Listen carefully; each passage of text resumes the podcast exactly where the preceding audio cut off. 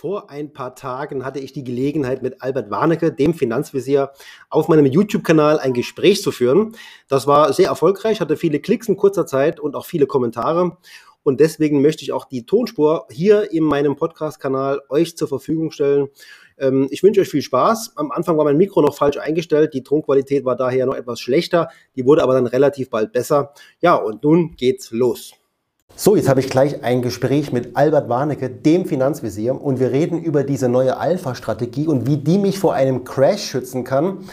Ähm, wir reden aber auch darüber, welche psychologischen Fallen für die Anleger grundsätzlich warten, was man dagegen tun kann und wie man seinen Kindern finanzielle Souveränität beibringen kann. Also freut euch drauf, es geht los.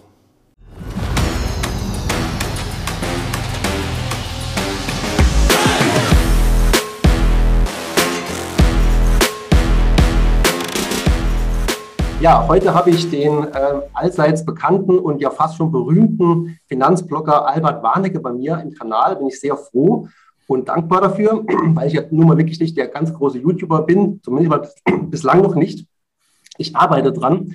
Und ähm, er hat ja jetzt in den letzten Wochen etwas Wirbel gemacht mit einer neuen Strategie, mit einer ähm, Alpha-Strategie. Und da bin ich auch nochmal auf ihn aufmerksam geworden und habe da auch meinen Senf dazu abgegeben habe da vielleicht auch etwas kritisiert hier und da. Wir wollen, wir wollen heute drüber reden. Ich bin sehr dankbar, dass er sich die Zeit genommen hat für mich und ich heiße ihn herzlich willkommen hier auf meinem Kanal Albert Warnecke, der Finanzvisier. Ja, danke, Herr Beutler. Vielen Dank, dass wir ja heute drüber reden, weil wie gesagt, das finde ich immer schön, wenn irgendjemand eine Frage hat oder das nicht kapiert oder irgendwie ich da mich auch, wie soll ich sagen, unklar ausgedrückt habe, wenn man halt einfach mal fragt. Und Sie haben mir einfach die E-Mail geschickt und so sind wir ja dann in genau. Kontakt gekommen. Genau. Ja, es war die Vorlage von Ihnen, wo Sie ja schrieben, äh, ja, viele ähm, ja, sind da sehr aktiv, ja, schreiben ja. und reden und äh, man könnte auch ähm, Sie direkt ansprechen. Deswegen habe ich es auch direkt probiert und habe auch ja. tatsächlich eine Antwort bekommen und freue mich sehr. Und deswegen habe ich mir da auch so ein paar Dinge mal jetzt vorbereitet. Wir reden da mal drüber. Vielleicht mal zunächst. Mhm. Äh, ich habe mir gesagt, ich bin nochmal auf Sie aufmerksam geworden. Ich, mhm. ich habe Sie ja lange auf dem Radar gehabt mit ETF-Themen. Ich habe immer gewusst, um was es eigentlich geht bei Ihnen. Und plötzlich äh, sehe ich da eben auf Twitter so ein paar Reaktionen von Leuten, wo ich denke, was ist hier los? Die haben die dann doch relativ offen kritisiert. Da dachte ich, da ist irgendwas Außergewöhnliches passiert und habe da erstmal ein bisschen reingeschaut, was denn da tatsächlich passiert ist. Deswegen mal die erste Frage. Haben Sie mit der Reaktion gerechnet in der Szene, dass die so heftig ausfällt?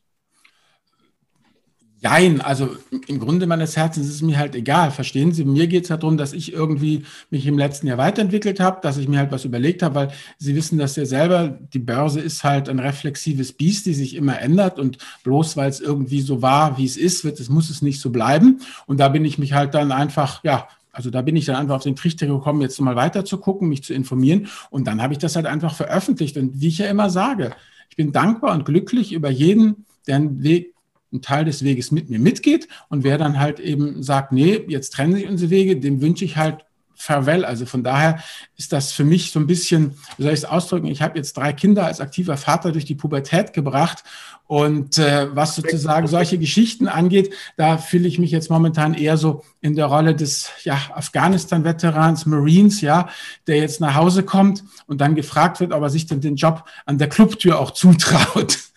Also wenn irgendwelche fremden Leute was über mich im Internet sagen, dann ist es diesen Leuten unbenommen.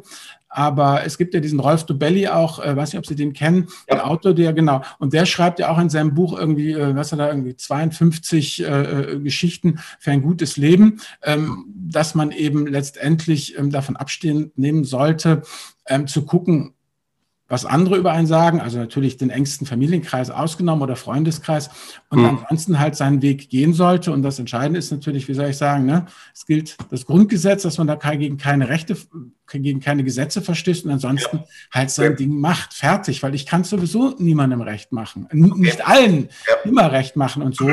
Mhm.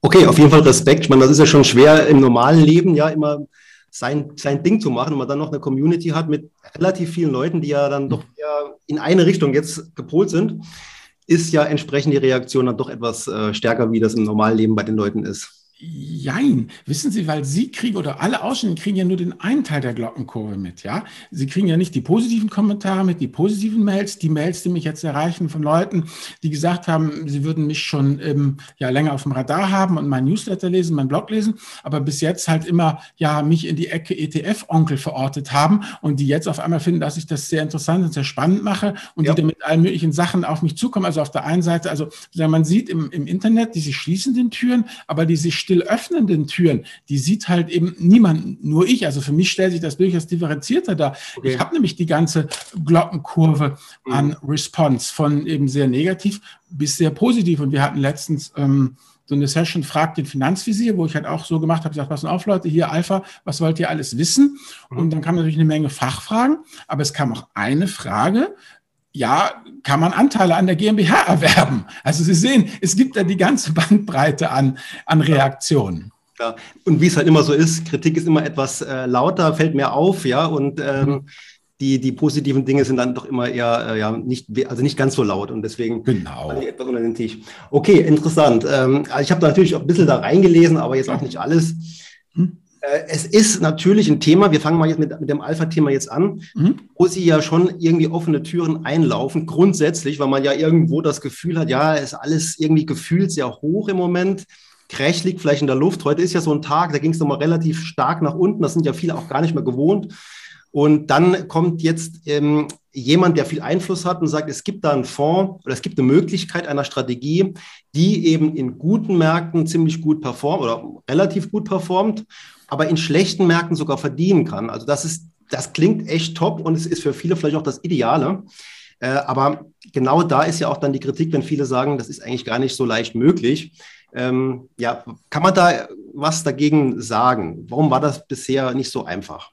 Okay, vielleicht nochmal zwei Schritte zurück. Erstmal ganz grundsätzlich geht es ja immer darum, auf welchem Fundament beruht die ganze Geschichte. Also kann das überhaupt grundsätzlich was werden? Und das eine Fundament, auf dem die Sache ruht, ist ja diese Effizienzmarkthypothese. Ne? Wir von wegen alle, alle Preise sind eben entsprechend eingepreist und alles läuft so fair vor sich hin. Und das sind ja eben die ETF, wie wir sie kennen und lieben. Breit diversifiziert, kostengünstig, Buy and Hold und fertig. So eben nach dem Motto, niemand kann die Börse langfristig schlagen, weil irgendwie ja doch alles eingepreist wird. Das ist auch korrekt. Nur, soll ich sagen, die Norddeutschen kennen es ja mit der Nordsee, es gibt die Ebbe und es gibt Flut. Es gibt eben einfach verschiedene Regimes und in der Börse ist es das Gleiche. Es gibt einmal dieses Regime, wo es eigentlich ganz gut läuft. Ja, immer ein bisschen Hiccup ist natürlich immer. Und dann gibt es halt diese Krisenszenarios. Und in Krisenszenarios, da gelten dann viele von diesen Postulaten der Effizienzmarkthypothese eben nicht. Und da kommt ja dann praktisch das Team von den ganzen Behavioral Finance Leuten, von den Verhaltensforschern an den Start, die eben zeigt, wie der Mensch eben in solchen Situationen, in so Krisensituationen reagiert. Ich weiß nicht, ob Ihre Hörer eben den Herrn Kahnemann und den Tversky kennen mit langsames Denken, schnelles Denken, Herdenverhalten, Gruppendenken. Ja. Und da greift eben dann die Verhaltenspsychologie ja, und die sagt halt durchaus andere Sachen. Die sagt ja, dass der Mensch irrational ist. Der sagt, dass Preise eben nicht äh, komplett sofort ähm, ähm, übersetzt werden in Kurse, dass Informationen hängen bleiben, falsch bewertet werden und diese beiden Dinge halt zusammenzubringen, das war ja praktisch hier dieser Alfred Nobel Gedächtnispreis vom Jahr 2013, wo ja eben ähm, verliehen wurde an Schiller und Hansen für die Verhaltensforschung und äh, den Eugene Farmer eben als Effizienzmarkthypothetiker. Und die beiden haben sich ja den praktisch geteilt, diesen äh, Nobelpreis für die Finanzwissenschaften. Und äh, äh haben, da wurde dann erstmals wirklich gesagt, okay, diese beiden Theorien, die sind beide vernünftig und valide und preiswürdig. So, und dann gibt es noch den Professor Andrew Lowe, ähm, der forscht auch schon weit über zehn Jahre im IT zu diesen Themen und der hat so was rausgebracht, der hat diese beiden Sachen vermählt zu adaptiven Markthypothese. Und adaptiv, er hat einfach die Effizienzmarkthypothese genommen, hat die aber erweitert um viele Elemente auch aus der Biologie, also adaptiv, das klingt ja schon, ne? Entwicklung der Arten, Anpassung der Arten nach, nach Darwin. Und der hat das zusammengepackt und der hat einfach eben gesagt, dass man beides gleich, gleichwertig behandeln muss und hat das eben zu einer Hypothese zusammenlegiert, hat da auch ein entsprechendes Buch geschrieben. Leider nur auf Englisch, kann ich aber sehr empfehlen, wo er das durchaus schlüssig herleitet. So. Und letztendlich, wenn man sich jetzt zurückzieht auf das Thema kann diese Strategie überhaupt grundsätzlich funktionieren? Dann kann man sagen, der Teil für die, für die ruhige Börse, das sind die ETFs, darüber müssen wir nicht weiter reden.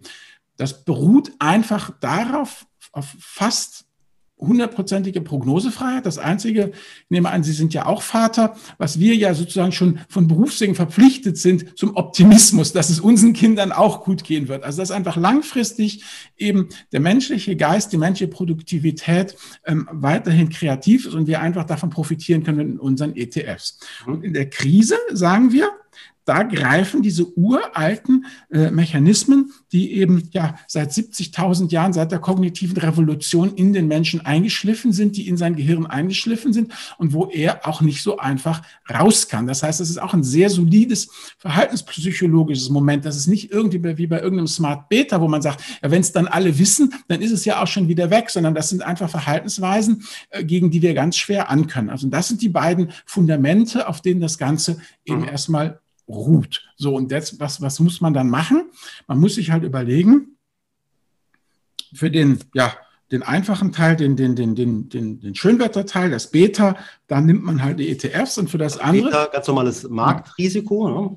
Genau, das, was ich letztendlich erkriege, indem ich einfach stumpf rumsitze.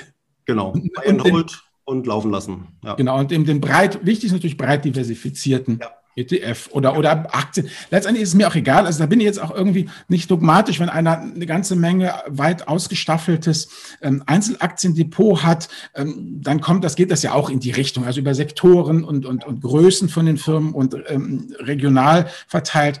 Also breit diversifiziert in die Aktie rein. Und das andere ist eben, und das hatten wir eben, Trend. Da bilden sich einfach Trends. Und wir brauchen jetzt irgendein ein Konstrukt, was halt diesen Trend sich erkennt mhm. und sich draufsetzt. Und Trend ist ja erstmal vollkommen neutral. Ja? Also wenn es von links unten nach rechts oben geht, ist es ja auch ein Trend. Also wäre das auf Momentum-Strategie? Ist ja auch Trendfolge? Nee, die, die, die gucken einfach, also da sind auch diese vielen verschiedenen Definitionen. Also die Trendfolger, die ich jetzt meine, die gucken halt zum Beispiel einfach, ob eine also da geht es immer darum, ob irgendwie eine Aktie aus zum Beispiel der, der 20, 50, 100, 200 Tage Linie ganz grob ausbricht. Das ist jetzt super vereinfacht erklärt. Mhm. Einfach denke ich mal, damit soll ja auch hier auf YouTube verständlich sein. Also ich habe halt einfach einen Kanal und wenn mein Kurs da rausbricht aus diesem Kanal, dann gehe ich davon aus, entwickelt sich ein Trend. Dann mhm. fange ich an, Geld auf diesen Trend zu setzen.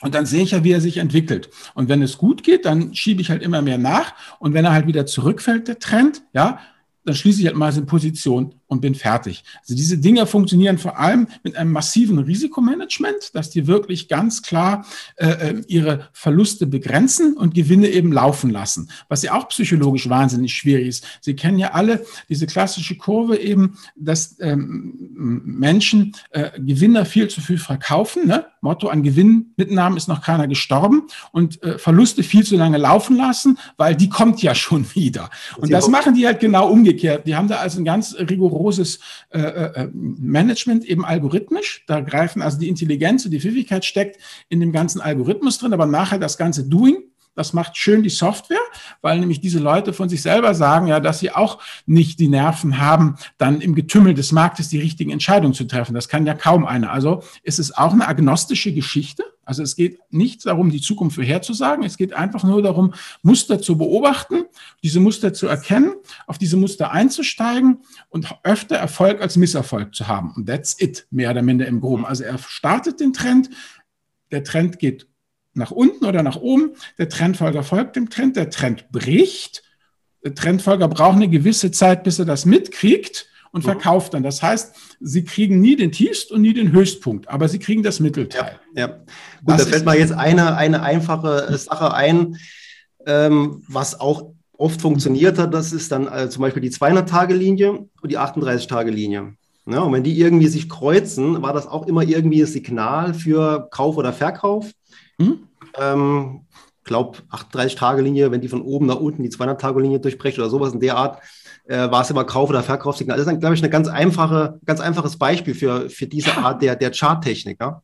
Ja, also ne, ist in dem Sinne, also Charttechnik ist es, also diese Leute verwehren sich ein bisschen gegen Charttechnik, weil sie eben nicht sagen, hier Doppelwinkel und dreifacher Boden, sondern die sagen, wir haben keine Ahnung, was die Zukunft bringt. Wir, wir können, wir, wir behaupten nicht, dass wir sozusagen irgendwas voraussagen können, sondern wir äh, äh steigen halt ein, wenn wir einen Trend zu erkennen glauben und dann ähm, ziehen wir das auch durch. Und da gibt es eine ganz wunderbare Anekdote auch von einem Abrams, äh, der heißt ähm, Abraham äh, Salem und der ist auch Trend und der hat halt in seinem YouTube-Video halt erzählt, ist ein Texaner.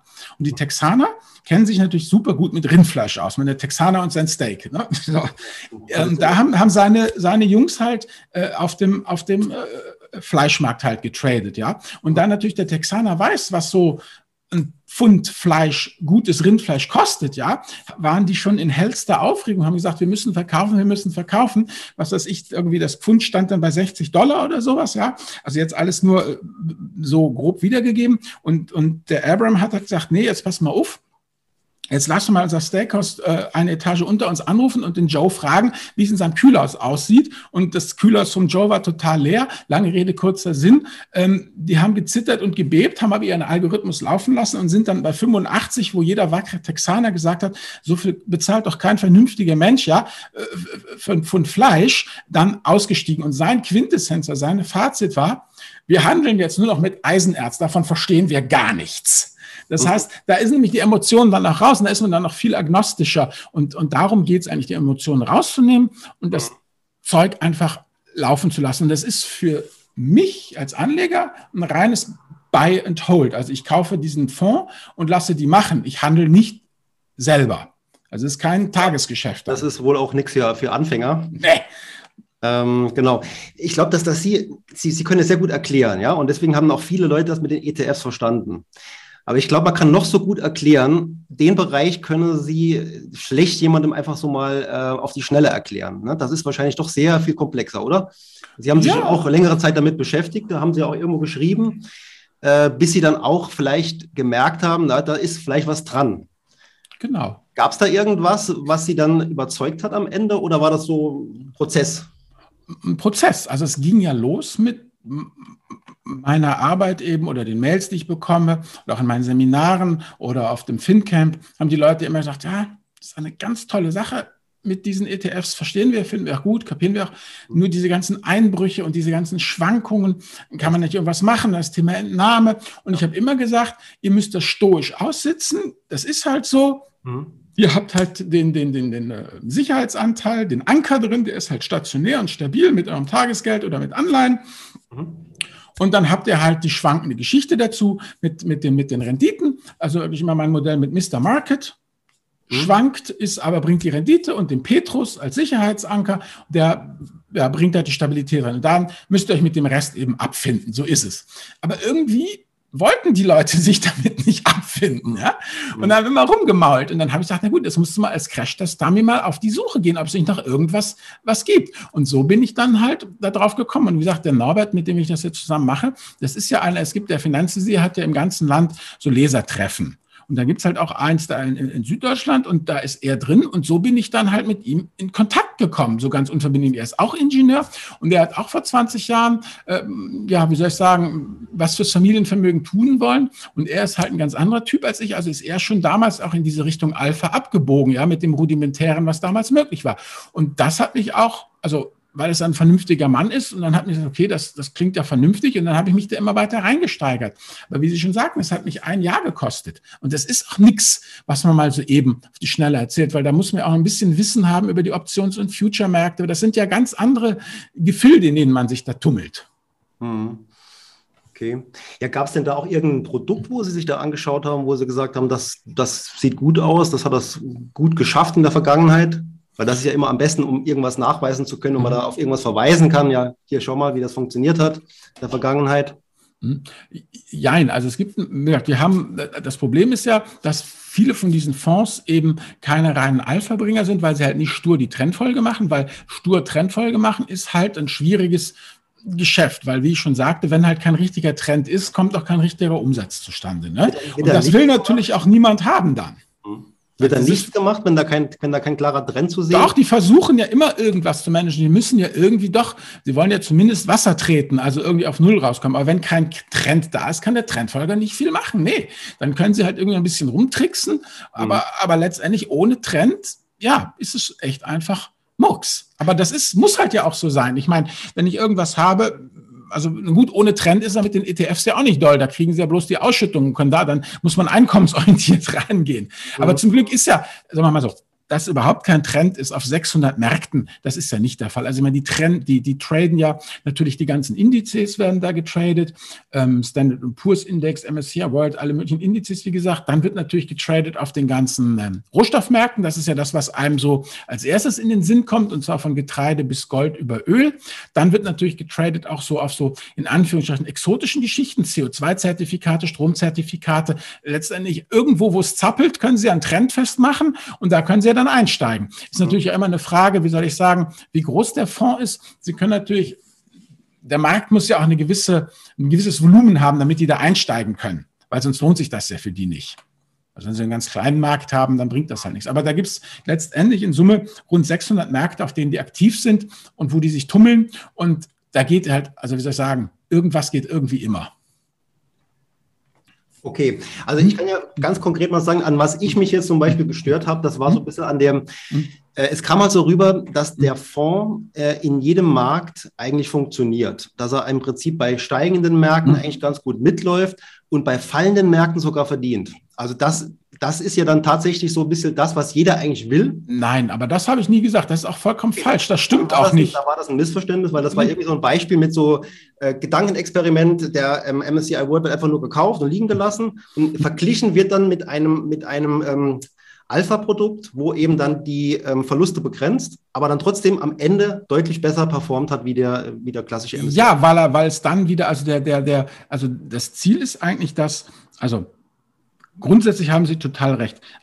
Ein Produkt, was grundsätzlich und immer im grünen Bereich ist, das kann es eigentlich nicht geben. Das, also da, da, dazu ist, also wir, wir reden ja davon, dass die Zukunft nicht vorhersagbar ist. Wovon wir, ne, wovon wir reden, ist, dass wir in den guten Jahren halt die ETFs das Zugpferd sind und die, e und der, die Alpha-Sachen nicht zu viel Rendite fressen, mhm. dass aber in den schlechten Jahren das Ganze runtergeht, aber nicht so schlimm runtergeht. Ja, also dass einfach die Alpha-Geschichten einen Teil des Verlustes der ETFs auffangen, das Loch nicht ganz so tief ist, aus dem sich dann die ETFs wieder rauswühlen müssen. Und wovon das Ganze lebt, ist ja diese Asymmetrie der, der Prozente sozusagen. Also wenn etwas um 10 Prozent fällt, muss es ja nur um 11 Prozent wieder steigen. Und wenn etwas um 50 Prozent gefallen ist, muss es ja um 100 Prozent steigen. Und wenn Sie halt einfach nur das Loch ein bisschen zuschütten können mit dem Alpha-Zeugs, dann bringt das langfristig den Boost. Okay. Aber das Ding selber, das schwankt auch. Und das wird auf jeden Fall, und das, das kann ich Ihnen nun wiederum garantieren, auf jeden Fall auch mal rote Zahlen schreiben. Genau, also unterm Strich dann, ne? weil dann verschiedene Elemente vielleicht ja. positiv sind, andere sind dann äh, negativ und unterm genau. Strich. Also deswegen, ähm, da gibt es auch aus meiner Sicht keinen Zweifel dran. Es ist absolut möglich, äh, eine gute Performance bei niedriger Schwankung zu ermöglichen. Da gibt es auch Beispiele schon am Markt, ja, und äh, wo man eben sagt, okay, äh, ich habe weniger Rendite, wenn es hochgeht, aber habe auch weniger starke Einbrüche. Ne? Von daher, das ist jetzt nichts Neues grundsätzlich für mich. Da nee. gibt es mehrere Produkte, wo man sagen kann, okay, das hat das, hat das erfüllt. Klar wird dann Kritik laut äh, in einer Boomphase, er performt nicht so gut wie der Markt, wird man auch dann eben nicht schaffen, ne? weil man ja doch irgendwo noch die Absicherung mit drin hat oder eben auch die Mischung drin hat, also Mischfonds beispielsweise äh, wo ja auch dann äh, ganz gute Performance aufweist, aber nie so gut wie der, wie der reine Aktienmarkt. Und ähnlich scheint es ja dann auch hier zu sein. Äh, man hat eben andere Elemente drin, also die Aktienelemente und dann eben die, äh, wie sagt man, diese, diese Alpha-Elemente dann. Ja, genau. Das sind dann praktisch diese, äh, diese Trendfolge an Volatilitätsfonds, die eben sich an den Options- und Future-Märkten tummeln. Also man mhm. hat da nochmal eine ganz andere Geschichte dabei da gebe ich noch vollkommen recht. Also was diese Geschichte mit den Schwankungen so angeht, was ich zumindest mitbekommen habe, auch von den Leuten, mit denen ich zusammengearbeitet habe, mit denen ich mich unterhalte, ist ja immer auch diese, diese Risikoaversion, dieses besser zwei Euro nicht verloren als einen Euro verdient. Ja, ja, das ist richtig. Das ist Thema Psychologie, kommen wir ja noch dazu. Mhm. Ähm, von daher äh, ist das jetzt zumindest geklärt. Also die Sache mit diesem, wo ich direkt wieder dran dachten, also dran denken musste, war halt das magische Dreieck, ne, wo man ja wirklich dann alles erfüllen konnte. Das, nein, das konnte ja auch ihr, ihre Aussage eigentlich sein. Ne? Das hatten sie auch vorher immer äh, klargestellt. Auf keinen das Fall. Das ja. geht auf keinen Fall. Also wie gesagt, diese, diese Alpha-Geschichte, die ist ja auch deshalb so unbekannt, ja, weil sie eben sich wahnsinnig schwer mit Produkten tun, weil diese Produkte eben so erklärungsbedürftig sind und weil, da haben wir uns auch durchaus nochmal eine Abfuhr geholt, manche von diesen Leuten, die diese Produkte herausbringen, auch gar nicht mit Endanlegern zusammenarbeiten wollen. Nämlich aus dem Grund, den Sie vorher genannt haben, dass dann ja jeder Fonds einzeln angeguckt wird und ihm zu Last gelegt wird, jetzt performst du aber nicht, ja, sondern das sind oft genug Produkte von Profis für Profis oder Profis in dem Sinne ähm, für Leute, die halt verstehen, was da passiert und die das Ganze halt als Gesamtkonzept sind. Wissen Sie, wenn Sie einen Kuchen backen und listen alles vor sich auf, dann probieren Sie halt den Zucker, hm, der ist lecker, dann probieren Sie, was weiß ich, die Schokolade oder auch die, die Mandelraspeln, schmeckt alles lecker. Naja, das Mehl geht so, ja, aber die Eier sind ja total eklig, die sind ja total glibberig, die kommen raus. Und das Backpulver, haben Sie mal Backpulver probiert? Grauenhaft, das muss auch raus. Das heißt, alles, was in der Einzelbewertung nicht schmeckt, kommt raus und aus dem Rest backen Sie einen Kuchen. Dann wissen Sie ja selber, was Sie dann aus dem Ofen ziehen. Das heißt, Sie brauchen letztendlich eben, und das das verstehen letztendlich Profis, wobei ich eben Profi ausdrücklich so definiere, nicht unbedingt als jemand, der sein Geld damit verdient, sondern als einer, der die Mechanismen durchblickt. Ich hatte letztens eine Diskussion mit jemandem und da sind wir zum Schluss gekommen, dass der informierte Privatanleger eigentlich die Krone der Schöpfung ist, weil nämlich als Privatanleger man alle Freiheiten hat, kein Investmentkomitee, was einem im Nacken sitzt. Man kann auch mal die Füße stillhalten, man kann auch einfach mal sagen, ein halbes Jahr, ich mache jetzt nichts, weil es es bringt jetzt nichts und hm. äh, dann mache ich halt weiter, weil man eigentlich alle Freiheit, man hat vielleicht nicht die Feuerkraft der Professionellen, ja, aber das, was man hat, das kann man so einsetzen eigentlich, wie man es gerne hätte. Gut, man hat natürlich dann wieder die BaFin-Regulierung, das kommt dazu, aber letztendlich sozusagen von den intellektuellen Freiheitsgraden ist der informierte äh, Do-it-yourselfer eigentlich fein raus. Richtig, genau. Da kann auf jeden Fall ohne Druck und ohne, ja, äh ja ohne Regulatorik, ohne, ohne, ohne BaFin, ohne mit einem Bein im Gefängnis zu stehen, kann er sein Ding machen. Richtig, genau. Also ich habe jetzt noch zu dem Thema vielleicht ähm, noch was äh, Positives zu sagen noch und was, äh, gut, wo man drüber nachdenken kann vielleicht. Und zwar, ich habe mal diesen Asenagon mal genauer mhm. angeguckt. Der ist ja grö größere Position, also die größte ja. Position sogar, ne, in diesen, mhm. dieser Mischung aus verschiedenen genau. Fonds. Und äh, habe da eben gesehen, habe mir den mal angeguckt. Ich mhm. äh, werde mal gerade den Bildschirm freigeben. Moment. So. Jetzt sehen Sie ja bestimmt, das hier ist jetzt ähm, die Zeit mit dem Corona-Crash. Also blau ist hier der MSCI World mhm. ja? mhm. und gelb ist der Asenagon. Das ist ja dieser Fonds, der ja diese Alpha-Strategie macht. Sieht man also schon, der hat tatsächlich in der Situation, wo es dann hier stark nach unten ging, ähm, offenbar richtig abgesichert ne, und hat dann halt hier die Performance erzielt. Die ist dann natürlich im Laufe der Zeit wieder abgebröckelt. Und ja. an der Stelle hat der MSCI World wieder äh, letztlich dann ja, profitiert, weil er da eben voll investiert war in Aktien, während der genau. Asenagon nur hier in dieser Krisenzeit hier profitiert hat.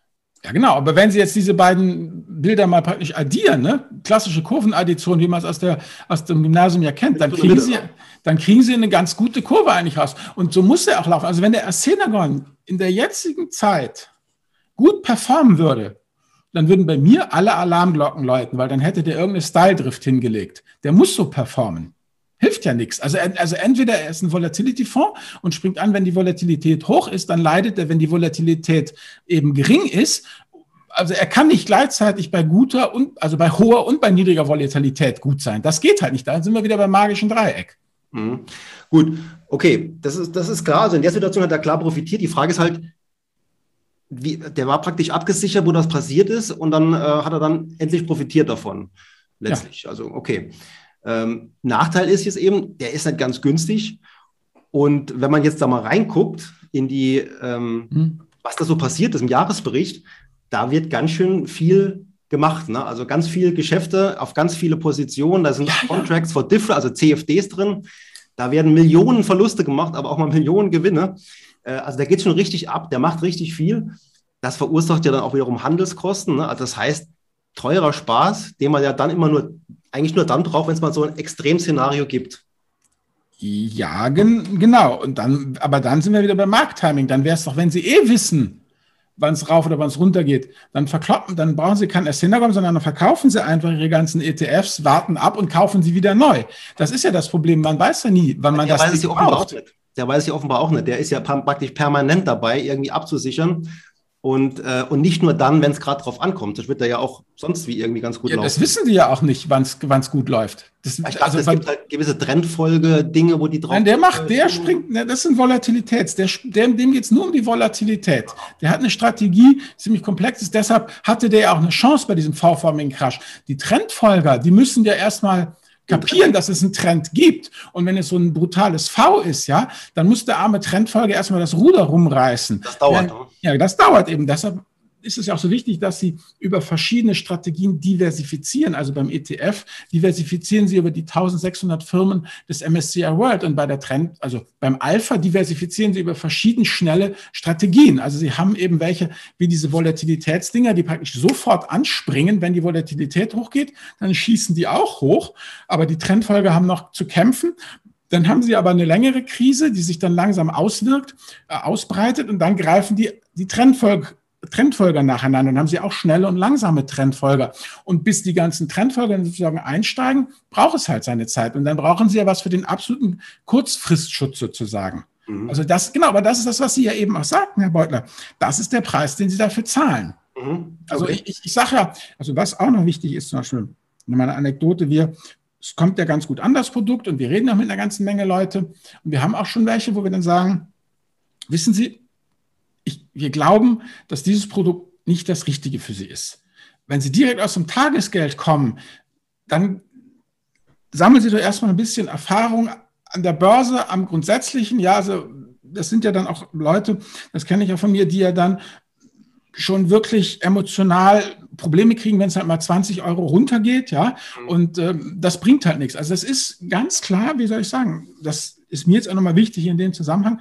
Ich persönlich bin nach wie vor ein großer Freund des ETFs. Also, yeah. ja jetzt, also manchmal wird es ja so dargestellt, als, als, als hätte ich jetzt irgendwie dem ETF komplett abgeschworen.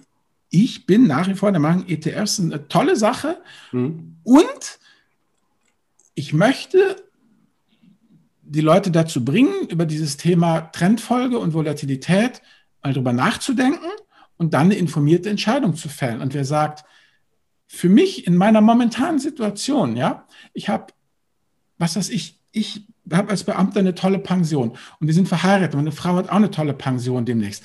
Es ist alles gut bei uns. Wir haben halt an der Börse noch so ein paar extra Sachen am Laufen.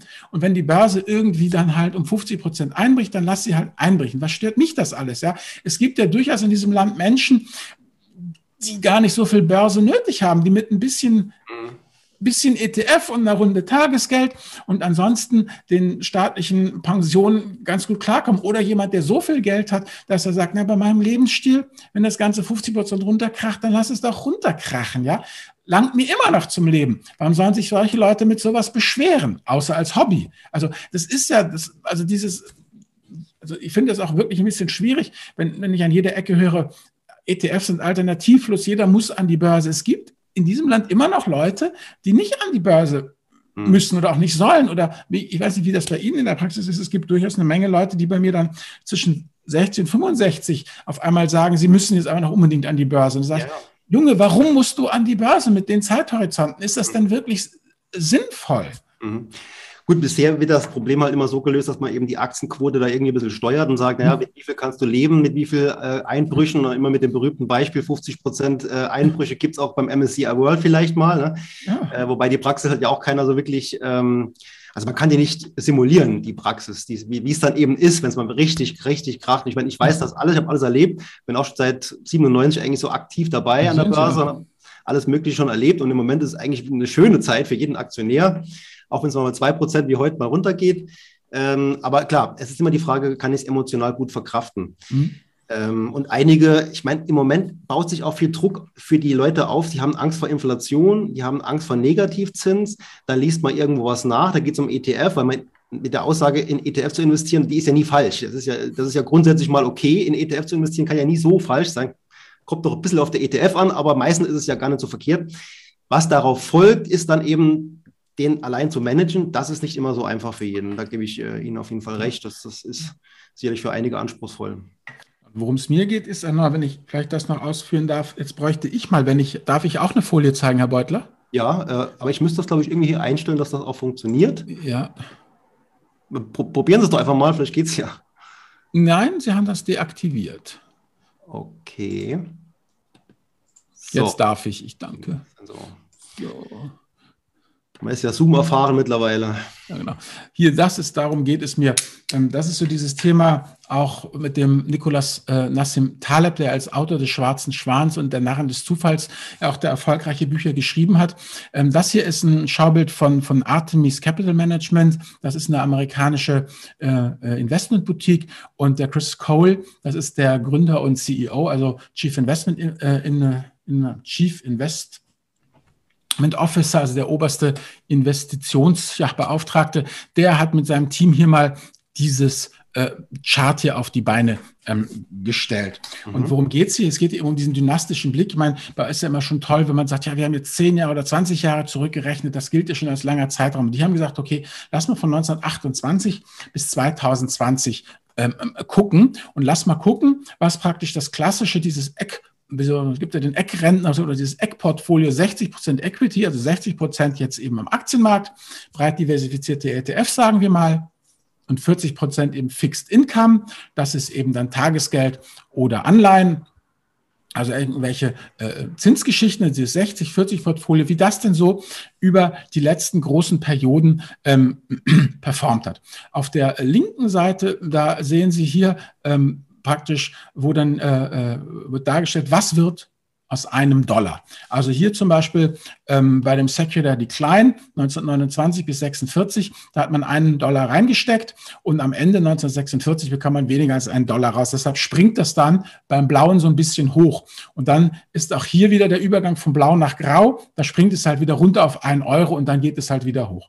In dem Zusammenhang, was bedeutet Secular? Das ist nichts weiter als ein cooles Wort für ähm, über lange Zeiträume oder über Megatrend. Wenn man sich jetzt zum Beispiel hier mal das Grüne anguckt, dann sieht man hier ganz deutlich, dass da ein Crash war, aber sozusagen der grundsätzliche Boom war eben ähm, ungebrochen. Und worum es mir. Haben Sie jetzt zu den, zu den Zeitabschnitten? Wie hat man jetzt die festgelegt? Das haben die gemacht, das kann ich Ihnen jetzt gar nicht sagen. Also die haben aus ihren Berechnungen das so festgelegt. Ich kann das White Paper nochmal raussuchen und Ihnen rüberschicken. Weil es ja unterschiedlich lange Zeiträume sind. Ja, ja, genau. Das, es, es ist ja auch dieses, das ist nicht wie Ebbe und Flut, dass es mit Regelmäßigkeit kommt, sondern sie haben einfach gesagt, es gibt hier einfach eben bestimmte eben äh, Megatrends, die sich okay. halt über Jahrzehnte ähm, mhm. manifestieren. Aber wie lange die sind, wissen wir nicht. Also zum Beispiel hier, das ist säkuläre, also das ist klar, mein 29 bis 46, da sind zwei Weltkriege, eine Weltwirtschaftskrise drin, ja. Dann eben im, im Rebirth, dann ist halt, das ist letztendlich die Aufbauzeit. Ähm, wir bedenken müssen bedenken, ist der amerikanische Blick, also das Amerika war ja nicht zerbombt, aber das ist ja praktisch die Kriegsheimkehrer und dann wird von Kriegswirtschaft eben auf normale Wirtschaft umgestellt und die ganzen Ressourcen jetzt in die Privatwirtschaft gelenkt. Dann hier dieses Graue, die Stagnation, das war nun die Zeit, ähm, wo unheimlich viel reguliert war in Amerika auch. Und dann ähm, der Übergang praktisch ähm, von Grau zu Grün. Das sind ja die Reaganomics, also die Reagan-Jahre, die ja dann Anfang der 80er waren. Ähm, da der Übergang von Grau auf Grün. Ähm, das ist auch da, wo zum Beispiel AT&T zerschlagen wurde, die Babybells, wo halt dann auch die Banken äh, äh, ja, entfesselt wurden wo eben dann ähm, dieses ganze Investmentbanking und so aufkam. Und das waren ja dann praktisch die die Boomjahre eben letztlich bis 2008 eben bis zur Subprime-Krise. Und was, worauf ich hinaus will, ist eigentlich dieses Thema eben, ähm, der Nicolas Nassim Taleb hat ja so seinen ganzen Geflügelzoder am Start, also diesen schwarzen Schwan, wo es ja darum geht, ähm, dass ich jahrhundertelang weiße Schwäne sehe und dann Bums, kaum bin ich in Australien, sehe ich den ersten schwarzen Schwan, will sagen, ich kann meine ganzen Theorien nie verifizieren, sondern immer nur falsifizieren und dann eben noch den den Truthahn, der ja praktisch, wo die Lebenszufriedenheit des Truthahnes am höchsten ist, kurz vor Thanksgiving und dann ist Schluss mit lustig. Das heißt, immer dann, wenn die Zuversicht aller Teilnehmer am höchsten ist, hm. dann lauert die nächste Krise. Ist das so ein Moment für Sie? Naja, was, was ich mir halt überlegt habe, ist deshalb in dieses Thema 60-40, ja, es ist nicht für die Ewigkeit. Denn äh, wenn man sieht, das 60-40 hat ja seine glorreichen Jahre hier in diesen Boomjahren gemacht. Und wenn Sie mal gucken, die gehen ja 84 los. Ich habe 85 Abitur gemacht. Das heißt, ich und alle Leute, ähm, die jetzt in meinem Alter noch zehn Jahre älter sind, die haben ihre ersten prägenden Erfahrungen im Berufsleben und an der Börse eben in diesen Boomjahren gemacht, wo 60, 40 halt fast nicht zu schlagen war. Und das nimmt man halt einfach äh, mit. Das heißt, äh, sich davon zu lösen, ist halt ganz schön schwierig, weil ich meine, das ist eine Sache, die seit 1984 ähm, funktioniert hat. Und dann zu sagen, es funktioniert nicht, das ist so ein bisschen halt wie in den ja, jeder gute Fantasy-Roman äh, äh, fängt ja so an, dass irgendein so ein alter Typ vom Stadttor sitzt und, und erzählt, die Orks werden kommen. Und seit Jahrhunderten hat man keine Orks mehr gesehen, ja. Und äh, alle verhöhnen und verlachen ihn. Na, aber wenn man weiß, ja, wenn das Buch 300 Seiten hat, ja, da wird spätestens ab Seite 30 werden irgendwelche äh, äh, äh, wie soll ich sagen, Rauchschwaden am Horizont auftauchen, dann wird das schon losgehen mit den Orks. Das wissen ja. die Leute im Buch, wissen das natürlich nicht, dass sie noch 300 blutige Seiten vor sich haben. Und so ist es bei uns eben auch. Also mir geht es einfach darum, deshalb habe ich eben das hier gebracht. Ich gebe jetzt Ihnen mal den Bildschirm wieder zurück, dass man halt in, in diesen wirklich langen Zeitraum auch denken soll und in diesen verschiedenen ja, Regimes halt. Und ähm, ich sage nicht, dass die Kombination aus dem ETF und im Trendfolger oder Volatility-Fonds jetzt die Lösung für das ist. Aber ich möchte einfach nur die Leute dahingehend sensibilisieren, dass es vielleicht doch nicht damit getan ist, mit diesem einfachen, du gehst jetzt hin, du machst jetzt einen Sparplan auf den Vanguard FTSE All World und bist fertig und kannst dann zu ja. deiner Pensionierung die Kohle wieder abholen. Ja. Weil das wird ja sehr oft in der absoluten Hardcore-ETF-Szene genauso propagiert. Und das finde ich halt einfach schwierig. Hm. Also das ist mir auch wichtig, immer wieder darauf hinzuweisen, dass wir jetzt ähm, schon ganz andere Zeiten erlebt haben und dass es definitiv eben nicht die einfache Lösung ist. Man muss ja irgendwie auch immer sagen, die Rendite am Aktienmarkt, die hat ihren Preis. Das heißt, der Preis ist, dass man auch mal, dass man auch mal in den schlechten Zeiten durchhält und äh, ich sehe es auch genauso wie Sie, dass man jetzt nicht die Geschichte jetzt, auch wenn es jetzt 50 Jahre sind, einfach so weiter voranschreiten kann, sondern es hat, es verändert sich ja auch was. Ja, die, die Geldmenge verändert sich, die Geldpolitik ändert sich. Wir hatten immer hohe Zinsen früher, die haben wir jetzt im Moment nicht mehr. Und deswegen war ja auch vielleicht so die, die Zeit 60 Prozent Aktie, 40 Prozent ähm, Renten. Hat man in jedem Bereich was verdient. Im Moment ist es tatsächlich so, der risikoarme Bereich, der wird immer schwieriger abzubilden. Und ähm, von daher ist das jetzt eine Möglichkeit mit, mit solchen Strategien, wenn man dran glaubt, ja, und wenn man auch eben sich die, die Fonds, die da drin sind, auch mal anguckt, äh, wie die eben so funktionieren. Aber es ist definitiv schwierig und man sagt ja immer, was man nicht versteht, soll man auch nicht unbedingt kaufen. Wer das versteht, der ist schon richtig fit. Ähm, der kann es eigentlich nur herleiten, indem man jetzt die Vergangenheit sich anguckt. Und dafür sind ja einige Fonds auch abgebildet in dem, ähm, was ist das, Factsheet hier? Im Factsheet, genau. Wer legt denn jetzt die Allokation eigentlich fest? Da ist jetzt 19% Asenagon drin, 10% Luxor, Epsilon Global Trend. Das ist auch so ein Trendfolge dann, ne? Trendfolge. Genau. Äh, dann haben wir ein bekannter Fonds eher. Ähm, da geht es um die Immobilienunternehmen mit 8%, relativ hochgewichtet. Aber gut, irgendjemand hat sich was dabei gedacht. Ja, da kommt Amerika. Das ist mein, mein Geschäftspartner, der, der Norbert Mitwollen, der das schon seit 20 Jahren, also der macht jetzt nichts weiter letztendlich als das, was er schon seit 20 Jahren für die Familie macht. Mhm äh, haben wir einfach jetzt gesagt, guck mal, lass uns doch mal versuchen, das jetzt eben Democratic Alpha, das zu demokratisieren und das breiteren Bevölkerungsschichten zur Verfügung zu stellen. Okay. Norbert, also das heißt ja Dr. Mitwollen Invest GmbH und mhm. besagte Dr. Norbert Mitwollen legt die fest zusammen mit unserem anderen Geschäftsführer, dem Westling Khrushchev mhm. und äh, wie soll ich sagen und und und wir anderen ähm, ja, äh, Gesellschafter sind sozusagen die, die maulende Minderheit. Also das, ja, das ist ja immer wichtig, dass, ne? Also ist ja dann, also ich würde nie, äh, in 100 Millionen Jahren kann ich inkompetenzmäßig da das Wasser reichen, ja, aber ich kann halt einen Haufen dummer Fragen stellen.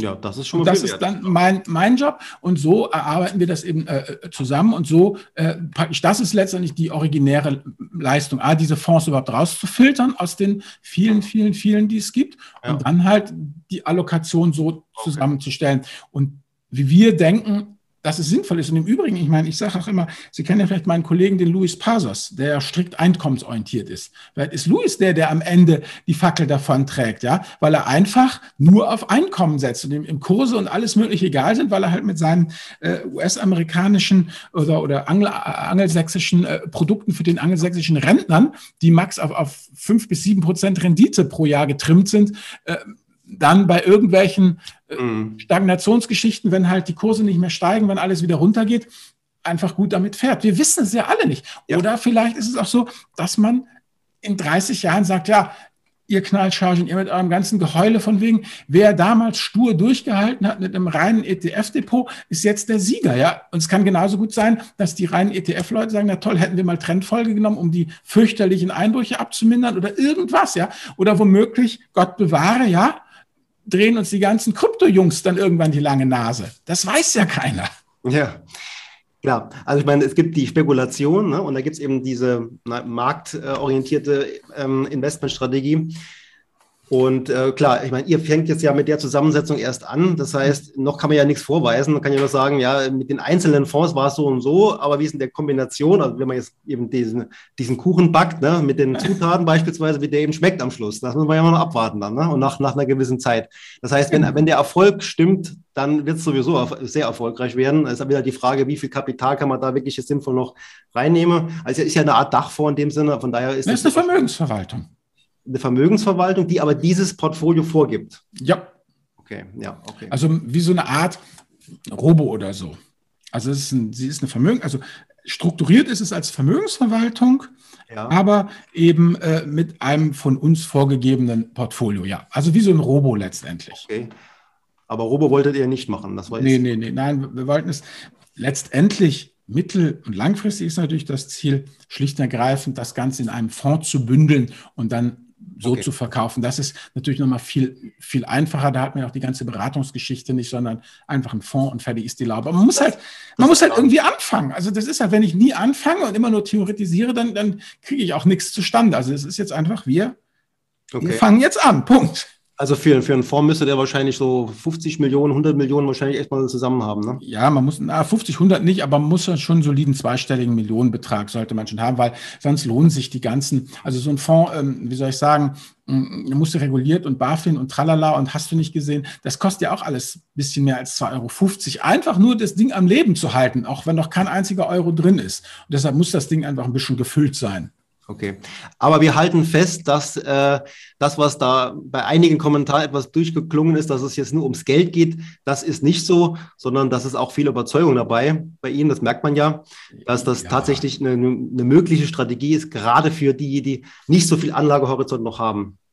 Genau. Und wir sind ja auch in dem Sinne eine Rentnergang, ja, also ich meine, ich bin ja mit 55 der Jüngste da und die Kühlschränke sind alle gut gefüllt. Also wir machen das einfach, weil wir glauben, dass es wichtig ist, dass es notwendig ist, dass man das anbieten sollte und, das will ich auch nicht verhehlen, weil es dann auch Spaß macht. Ich meine, ähm, im Guten wie im Bösen, also für mich als Finanzvisier hat das auch eine Menge gebracht, weil ich habe jetzt durchaus auch mehr Respekt für die Leute, die Finanzprodukte aufsetzen. Das ist nämlich echt richtig viel Arbeit, diesen ganzen Regulationskram zu, zu machen. Da muss man echt durch über viele Stöckchen springen und ähm, das ist so ein bisschen so dieses, äh, wie die Indianer mal in den Mokassins der anderen gehen. Also es bringt mir auch nochmal eine mhm. Erweiterung des, des Blicks halt. Ich meine, weil letztendlich geschimpft wird ja viel, aber wir brauchen die Produkte ja. Am Ende des Tages bra brauchen wir jemanden, der die Mühen auf sich nimmt und das Zeug anbietet. Mhm. Ja, es gibt wirklich Bereiche, die sind stark reguliert. Da gibt es ja. wieder andere Bereiche, die sind überhaupt nicht reguliert, wo man sich manchmal wundert, was da los ist. Aber das ist leider so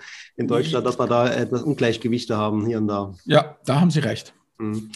Äh, der Finanzvisier-Blog wird es aber weiterhin geben? Oder ja, auf jeden Fall. Also das haben wir auch strikt getrennt, weil alles, was auf democraticalpha.com ähm, letztendlich ja geschrieben wird, das mhm. muss ja mit Schlips und Kragen sein und anständig und richtig und, und geprüft und also und der Finanzvisier, der kann halt einfach so schreiben, dass es maximal verständlich wird. Darf, darf, da darf ich an Vergleichen alles heranziehen, was mir passend scheint und so schreiben, wie mir der Schnabel gewachsen ist. Und deshalb haben wir das einfach getrennt in diesen informativen Teil. Es ist ja letztendlich so, ähm, es ist ja jetzt auch zum größten, also wir haben ja nie ein Hehl draus gemacht, es ist ja bekannt, was drin ist und wer will und das nötige Kleingeld hat, kann sich das ja alles selber machen. Also mir, uns geht es darum, mir geht es darum, die Leute über dieses Thema zu sensibilisieren, zu informieren. Und wer dann der Meinung ist, ich habe es verstanden und ich will es selber machen und ich kann 100.000 Euro pro Fonds anlegen, der soll das doch bitte machen. Der braucht ja gar nicht zu uns kommen. Also das ist, also wir haben einfach festgestellt, das sehe ich ja auch bei mir, wenn Sie ja wollen, dann können Sie ja auf meinem Blog alles nachlesen, müssen noch nicht mal das Buch kaufen, geschweige denn ein Seminar buchen. Trotzdem buchen die Leute die Seminare und kaufen das Buch, weil sie dann, weil es immer für jedes eine bestimmte Klientel gibt. Es gibt einfach Leute, die sagen, ja, dieser Blog ist toll, aber nein, tut mir leid, ich habe jetzt nicht zwei Monate Zeit, mich da von vorne bis hinten durchzuwühlen. Ja, erklär's mir. Komprimiert. Ja. Im Seminar. Oder ja. ich will mein Buch jetzt. Ich bin bereit, 25 Euro auszugeben und jetzt will ich dieses Buch haben und dann möchte ich das bitte alles lesen und verschone mich mit dem Rest. Also so sehen Sie, das ist ja, man muss halt für jeden da irgendwas bieten. Und von daher sind wir da überhaupt nicht bang, was die Zukunft angeht. Mhm. Wunderbar. Nee, also vielen Dank. Da haben wir ja doch relativ lang über das Alpha-Produkt gesprochen. Ist aber auch vielleicht was, was noch ganz wenig irgendwie auch in der Öffentlichkeit jetzt erklärt worden ist. Also wenn man da ein bisschen recherchiert, ähm, habe ich ja auch jetzt wenig gefunden dazu. Mhm. Äh, vielleicht noch eine Frage. Äh, Absolut Return Fonds, sind die eigentlich gehören? Ist das eigentlich ein Absolut Return Fonds am Ende? Also wie sind, wie, wie sind Absolute Return Fonds definiert? muss ich die Frage Ja, dass sie eben in jeder Marktlage irgendwo ihre Rendite erwirtschaften. Nein, haben wir vorher besprochen. Ist ja das wird er nicht tun. Nicht nein. Okay. nein, nein, nein. Okay, er wird also nur die Verluste abmildern. Er kann also genauso gut auch mal im Minus sein. Wobei ja. die Return-Fonds auch nicht immer im Plus sind. Das ist zwar so ein bisschen das Versprechen oder die Aussage, aber das schaffen die ja auch nicht. Das äh, versprechen wir nicht. Nein, das ja, okay. versprechen wir nicht. Gut dann, dann ist das auf jeden Fall schon mal d'accord für mich, weil es gibt definitiv auch, da kann, da kann man genug Beispiele finden, Fonds, die eben von der Volatilität ein bisschen angenehmer sind für viele, dafür aber eben der Marktperformance nicht mit dem normalen Markt mitkommen. Das ist dann eben auch nicht möglich und widerspricht ja dann auch diesem Rendite-Dreieck. Eben. Wollen wir noch vielleicht zur Abrundung noch ein ja. wenig andere Themen noch kurz beleuchten, weil äh, das Thema Psychologie spielt ja hier auch eine ganz große Rolle und äh, ist ja auch ein wesentlicher Punkt. Also ETF kann noch so gut sein, wenn ich als Anleger nicht geeignet bin, äh, das Ganze jetzt zu managen, dann geht das halt genauso in die Hose oder noch viel schlimmer in die Hose, wie vielleicht mit irgendeinem teuren Bankfonds. Ähm, von daher, was ist denn aus Ihrer Sicht so das größte Manko bei den meisten und wo kommt das Manko eigentlich her? Also in, bei mir ist eigentlich die Gruppe, um die ich mir die größten Sorgen mache, Menschen meines Alters.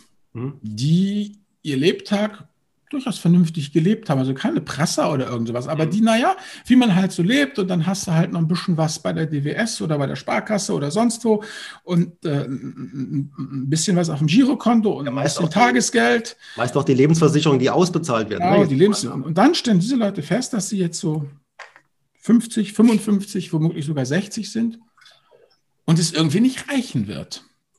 Ach so. Und dann überlegen Sie sich, Sie haben ja von diesem Phänomen Börse gehört. Und dann gucken Sie nach und dann haben Sie was mitbekommen, okay, es gibt eben langfristig 8, 7, 8, 9 Prozent zu gewinnen. Und dann rechnen Sie sich das auf Excel eben aus, wie das dann sein muss, dass Sie, wenn Sie jetzt die ausbezahlte Lebensversicherung und noch das, was auf dem Tagesgeld ist, zusammen da jetzt reinpacken mhm. und das dann sechs bis sieben Jahre da liegen lassen, das mit acht Prozent, dann kommen sie ja fein raus. Mhm. Und dann wird das so gemacht. Also das sind dann eben, zum einen ist dann das Problem von Tagesgeld auf Börse, also von 0 auf 100.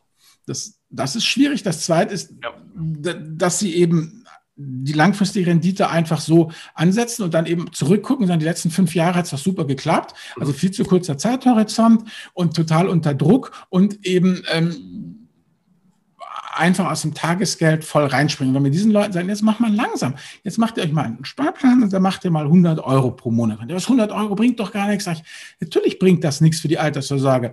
Aber pass mal auf, wie du dich fühlst, wenn du jetzt äh, ein halbes Jahr 100 Euro eingezahlt hast und dann sollten ja 600 Euro drin sein und sind aber nur 550 drin ja, wie sich das anfühlt, weil da geht es nämlich nicht um die 50 Euro. Diese Leute haben so viel Geld, dass es ihnen wurscht ist, ob sie 50 Euro mehr oder weniger haben, aber dass ihnen irgendeiner abstrakt diese 50 Euro wegnimmt, der Mr. Market, ja, ohne sie vorher zu fragen. Dieser Kontrollverlust, das macht die Leute fuchtig. Und das ist eigentlich die Gruppe, um die ich mir halt am meisten Sorgen mache und die ich halt auch am meisten äh, bremse, wo ich denen erkläre, es gibt halt einfach irgendwann auch Zeitfenster, die sich schließen und tut mir leid, das, was Sie davor haben, das kann ich nicht unterstützen fangen Sie klein an, gucken Sie, was Sie noch rausholen können, aber ansonsten sehen Sie zu, dass Sie Ihr Zeug erstmal beschützen, weil ne, Warren Buffett, Regel Nummer eins, verliere nie Geld, Regel Nummer zwei, vergiss Regel Nummer eins nicht. Das ist für mich eigentlich die Gruppe, die mir am, am, am, am wichtigsten jetzt ist. Alle anderen haben einfach noch die Zeit, ihre ganzen Fehler auszubaden. Ja, und diese jungen Männer, die dann mit 25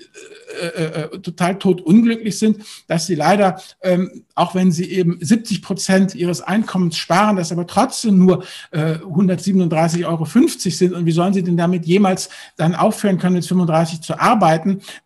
Die können ja gerne mal gegen die Wand laufen, die werden schon Vernunft annehmen und die haben auch noch genug Zeit, das alles wieder auszubügeln. Genau.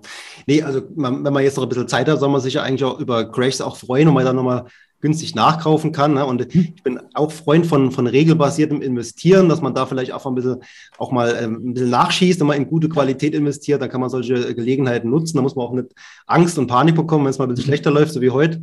Ähm, und beim Endsparen ist das ja genauso. Auch da kann man, kann man dann, wenn man jetzt nicht mehr so viel Anlagehorizont hat, auch so nach und nach nochmal ähm, Gelder äh, in den sicheren Hafen. Wobei sicherer Hafen ist ja auch immer das Thema, was ist überhaupt sicher noch? Also das also meine, meine Mutter mit über 80 hat auch eine klare Meinung zu, die hat ja auch so etliche Währungen in ihrem Leben erlebt. Genau, also, genau.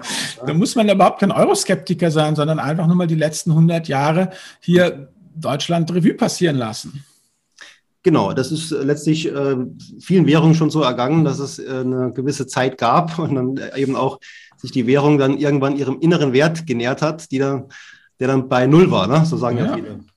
Naja, okay, ja. aber trotzdem, ähm, das soll jetzt nicht bedeuten, dass man jetzt Hals über Kopf irgendwo reinspringen muss, sondern immer ja, nach und nach. Man muss mit dem Investment auch ein bisschen mitwachsen ja, und die Erfahrungen sammeln und die absoluten Zahlen, wenn, wenn die dann zu hoch sind, dann, dann ist es für viele halt schwer verkraftbar, wenn es auch nur in Prozent vielleicht ist, aber in absoluter Zahl, da guckt man ja eher drauf, auf die absolute ja. Zahl und vergleicht es am besten noch ja mit irgendwas, was man sich vielleicht gerade nicht gegönnt hat. Deswegen, äh, da wird es echt schwierig, da hat man dann echt ähm, psychologische Probleme.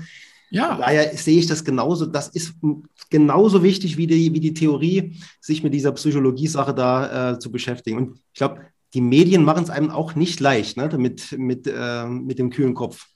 Na gut, wenn Sie jetzt mal Revue passieren lassen, irgendwie die letzten zehn Jahre die Börsennachrichten. Da müssten eigentlich die Aktienkurse ja mittlerweile vom Charter in Australien angekommen sein, weil immer dann, wenn die Kurse fallen, dann poppt mir die Nachrichten hoch. Also wenn Sie aber mal sagen, wann wird dann darüber berichtet, heute stieg die Börse und wann wird berichtet, wann fiel die Börse, dann wird ja überproportional darüber berichtet, dass die Börse fällt. Also man, man kriegt ja irgendwie wirklich den, also es gab noch nie eine Nachricht in der Tagesschau, wo gesagt wurde, heute ist die Börse um zwei Prozent gestiegen. Und das ist der beste Tag des ganzen Jahres. Wenn Sie jetzt heute nicht dabei waren, dann wäre es, ist es wirklich schade. Sondern das wird ja nie gesagt. Also mir geht es ja darum, also ich bin da ja auch eben Wolf Dubelli kennen Sie ja auch mit seiner Mediendiät, ein großer Freund eben von dem, was Herr Dubelli ja sagt, dass man sich eigentlich ähm, darauf konzentriert, auf seinen inneren Zirkel und da versucht es gut zu machen und das Ganze drumherum doch eher eben mhm. ausblendet, weil wie gesagt, Sie sagten ja, heute ist die Börse um 2% runtergegangen.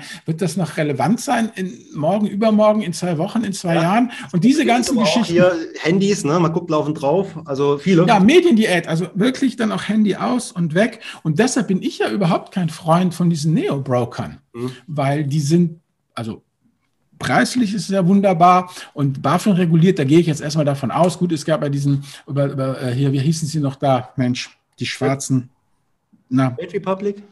Trade Republic, genau, und im, im, Rahmen von GameStop ja dieses Gewirbel, dass da nicht mehr gehandelt werden konnte. Also weiß, kann man jetzt so stehen, wie man will, aber so ein Buy-and-Hold-Sparplan-Mensch, für den ist das eher irrelevant. Aber das Problem ist halt, dass halt diese Produkte, dass sie nur auf dem Handy sind, dann eben zum Daddeln verleihen.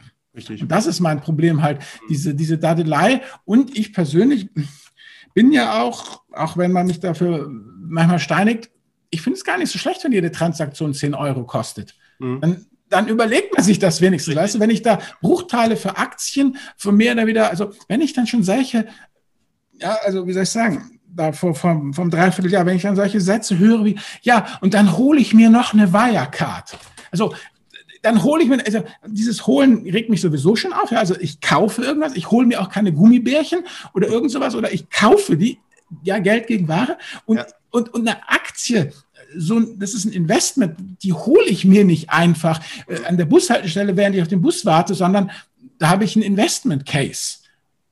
Also vielleicht bei Wirecard jetzt nicht, aber im Allgemeinen sollte man einen haben. Ja. Nee, also gerade bei Einzelaktien sollte man sich schon ein paar Gedanken dazu machen, bevor man die kauft. Da muss man ein wenig äh, Arbeit vielleicht auch machen, ja. bevor man die kauft. Äh, ansonsten, ja, wenn man große Pakete kauft, muss man nicht jedes, jede einzelne Aktie davon kennen, aber wenn man eine Einzelaktie kauft, dann vielleicht schon.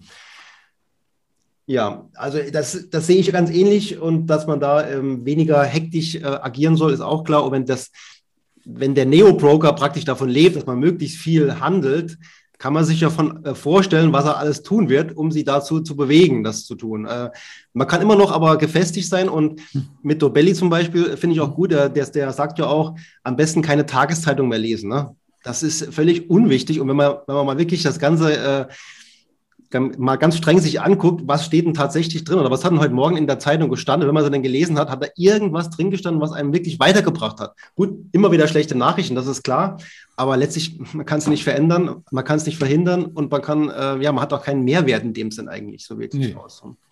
Also Mediendiät, äh, die hilft da schon. Ja, jetzt haben wir ja äh, über eine Stunde jetzt oder ungefähr eine Stunde geredet. Hm. Äh, also ich bedanke mich schon mal ganz, ganz herzlich für das sehr angenehme äh, tolle Gespräch. Und da Sie ja mit dem Abenteuer jetzt praktisch jetzt erst starten äh, mit, mit dem Alpha, hm. ähm, werden wir ja sehen, wie das Ganze sich so entwickelt. Und vielleicht kann man ja dann irgendwann nochmal äh, eine, vielleicht einen kleinen Rückblick wagen auf das, was so passiert ist. Ja, klar. Ich würde mich also sehr freuen. Und vielleicht noch zum Abschluss einen kleinen Tipp für mich. Sie haben ja etwas ältere Kinder, ich habe ja noch kleinere Kinder. Mhm. also eins ist jetzt sieben Monate alt, zwei sind jetzt fünf und eine ist zwölf. Wie hm. kriegt man denn die Kinder so ein bisschen ähm, hin, dass die finanzkompetent werden? Das haben sie ja bestimmt geschafft bei ihren Kindern. Ganz unterschiedlich. Ganz unterschiedlich äh, ist die Finanzkompetenz. Naja, einfach, indem man sie zum Einkaufen mitnimmt. Also das war bei uns einfach das. Und dann haben wir halt einfach, so das Kind greift dann zu irgendeiner Packung Cornflakes. Mhm. Und dann kann man irgendwie eine Diskussion anfangen, warum die einen Cornflakes da oben stehen und warum die anderen Cornflakes da unten stehen und was die so kosten und dass da verschiedene Preise sind und dann der Preis pro Kilo und solche Geschichten. Und dann redet man einfach, also weil das geht ihnen ja nahe, sozusagen, das verstehen sie ja. Und, und, und vor allem eigentlich, die Eltern sind dann einfach große, große Vorbilder sozusagen, das ahmen die, die nach. Und ähm, dann haben sie natürlich auch gefragt, ja gut, ich meine, wenn Vater Finanzvisier ist, dann fragen sie schon, was machst du beruflich? Und dann erzählt man halt so ein bisschen. Und dann eben letztendlich das Thema Aktien ihnen ganz plump nahebringen über hier, das ist Nestlé, guck, da ist das Vögelchen mit dem Nest und das ist die Firma und die machen das. Und mhm. immer wenn wir jetzt was kaufen, dann kriegen wir uns bei Nestlé in der Kasse und wer kriegt mhm. das Geld?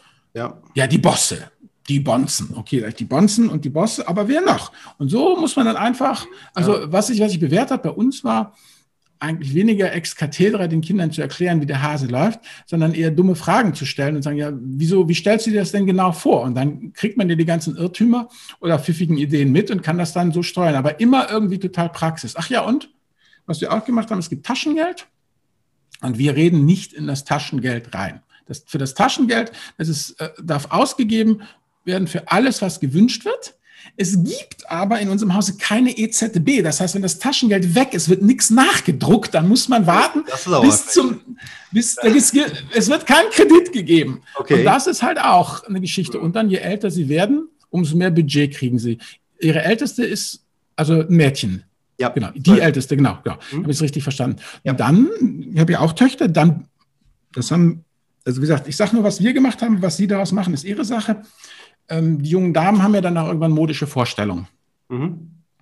Und dann ist es ja die Hölle, da irgendwie klarzukommen. Und dann hat meine Frau irgendwann gesagt, nein, ich gehe nicht mehr mit den Mädchen einkaufen. Das macht mich wahnsinnig.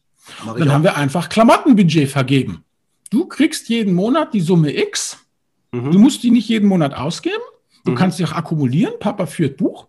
Und wenn du dann irgendwas Geiles findest, dann kaufst du dir das. Und zwar so, wie du das willst. Und dann wurden natürlich als erstes vollkommen unsinnige Unterwäsche gekauft mit Spitzen, die kneift und reibt. Und ganz schnell wurde dann klar, ah, die kneift und reibt und war sauteuer und man sieht sie nicht. Dann doch wieder besser die einfache Baumwollunterwäsche und dafür schicke Oberteile. Mhm. Aber hätte meine Frau denn das verklickert, ja, dass diese Unterwäsche einfach irgendwie dann doch ja, unpraktisch ist, dann Hölle, Pest und Verdammnis, nie wäre was draus geworden. Kommen Sie selber drauf, ja? Mhm. Und dann ist es auf einmal nämlich die eigene Kohle, die Sie ausgeben. Und dann ist es nämlich nicht so, oh Mama, das ist aber viel schöner. Ja, kostet auch 30 Euro mehr. Dein Geld, deine Entscheidung, lass mich ja. in Ruhe. Und das immer auf dem Niveau, das die Kinder bewältigen können. Und bei jungen Damen ist Klamottenbudget, wie soll ich sagen, hat zumindest in unserer Familie sehr viele Diskussionen und Streits einfach verringert. Das ist ein guter Tipp auch mal bewusst vielleicht mal einen Fehler machen lassen ne? und dann auch mal so sehen, äh, wie geht es vielleicht besser. Äh, auf jeden Fall gut. Und ich glaube auch, was die Finanzkompetenz angeht, irgendwann auch mal mit dem Girokonto anfangen und auch dachte ich schon, ja. vielleicht auch mal vielleicht eine Aktie kaufen, ne? wo man vielleicht denkt, kommt das Unternehmen gefällt mir gut, einfach mal eine Aktie kaufen und mal sehen, was draus wird, dass man vielleicht ein Gefühl entwickelt, schon relativ frühzeitig. Das, äh, glaube ich, ist, ist auch noch. Äh, Aber Kinder sind unterschiedlich. Die eine Tochter, die ist auf ETF, also das ist für sie die alles drin Aktie, so hat sie ja, die genannt. Ja, da hat sie jetzt den World und den EM und, und guckt da praktisch kaum drauf. Ja. Und die andere ist voll in Bitcoin eingestiegen. Ui. Okay. Ja, lass sie doch zocken mit 18. Ich meine, ja, ja. weißt du, dann zockt sie mit dreistelligen Beträgen durch die Weltgeschichte, ja, mhm. erlebt alle Höhen und Tiefen. Und wenn sie dann mal erwachsen und groß ist und ihr eigene Kohle verdient und dann nicht mehr drei, sondern vierstellige Beträge am Start sind, dann ist die ja abgebrüht und dann kann die nämlich ganz locker mhm. in, in, in die langweiligen ETFs gehen, ohne das Gefühl zu haben, irgendwas zu verpassen, weil sie genau. ist dann mit ihren komischen Kryptos oft genug auf die Nase gefallen. Also damit lernt man auf jeden Fall mit Schwankungen umzugehen, ja, und ja. ist dann vielleicht sogar mit dem ETF dann irgendwie, da ist das viel angenehmer, dann irgendwann vielleicht, wenn das vorher mitgemacht hat. Ne? Also von daher ja. kann ich. Also da pädagogisch sagen, nein, aber Kryptos ist doch schlecht, das solltest du nicht. Also alles, was sie finanziell nicht umbringt, können sie Erfahrung sammeln, zahlen sie Lehrgeld und ich sage immer, die jungen Leute zahlen ja kleines Lehrgeld, aber mhm. durch die Psychologie, ich meine, wie soll ich sagen, äh, wenn halt jemand, der 18 ist, irgendwie einen dreistelligen Betrag verliert, dann tut er dieser Person das genauso weh, wie wenn unser eins einen fünfstelligen Betrag verliert. Nur es ist und bleibt ein dreistelliger Betrag und in den jungen Jahren hat die noch genug Zeit, das alles wieder aufzuholen. Mhm. Also dann soll sie sich doch lieber ähm, mit dreistelligen Summen irgendwie wie soll ich sagen, die Verzweiflung, das Haare raufen ins Haus holen. Ich hatte ja das Glück, dass ich äh, Banklehre gemacht habe und in ja, der. Zeit auch viel äh, rumprobiert habe und gekauft und Sehen Sie? Also neuer Markt und auch Hebelzertifikat und alles schon gemacht, aber alles mit Summen, die halt überschaubar sind. Ne? Und von ja. daher kann man, kann man da am besten damit lernen. Ne? Das ist absolut richtig so. Ich sagen, aber wenn sie gewonnen hatten, wenn es gut ging, dann waren sie total stolz, auch wenn es nur kleinere Summen waren. Und wenn sie es verloren haben mhm. oder wenn es schlecht lief, dann waren sie trotzdem unglücklich, auch wenn es nur jetzt genau. aus heutiger Sicht das kleine Summen waren. Genau das Gleiche. Das Gefühl ist völlig gleich und äh, von daher bleibt da was hängen, auf jeden Fall. Ja, gut. Ja. Dann herzlichen Dank, Herr Warnecke. Alles, alles Gute für die Zukunft. Und wie gesagt, danke. vielleicht können wir gerne nochmal das. Ja, klar. Melden Sie sich einfach nochmal im Jahr oder so. Ja, dann danke, Herr Beutler, und tschüss, meine Lieben. Tschüss und bis bald.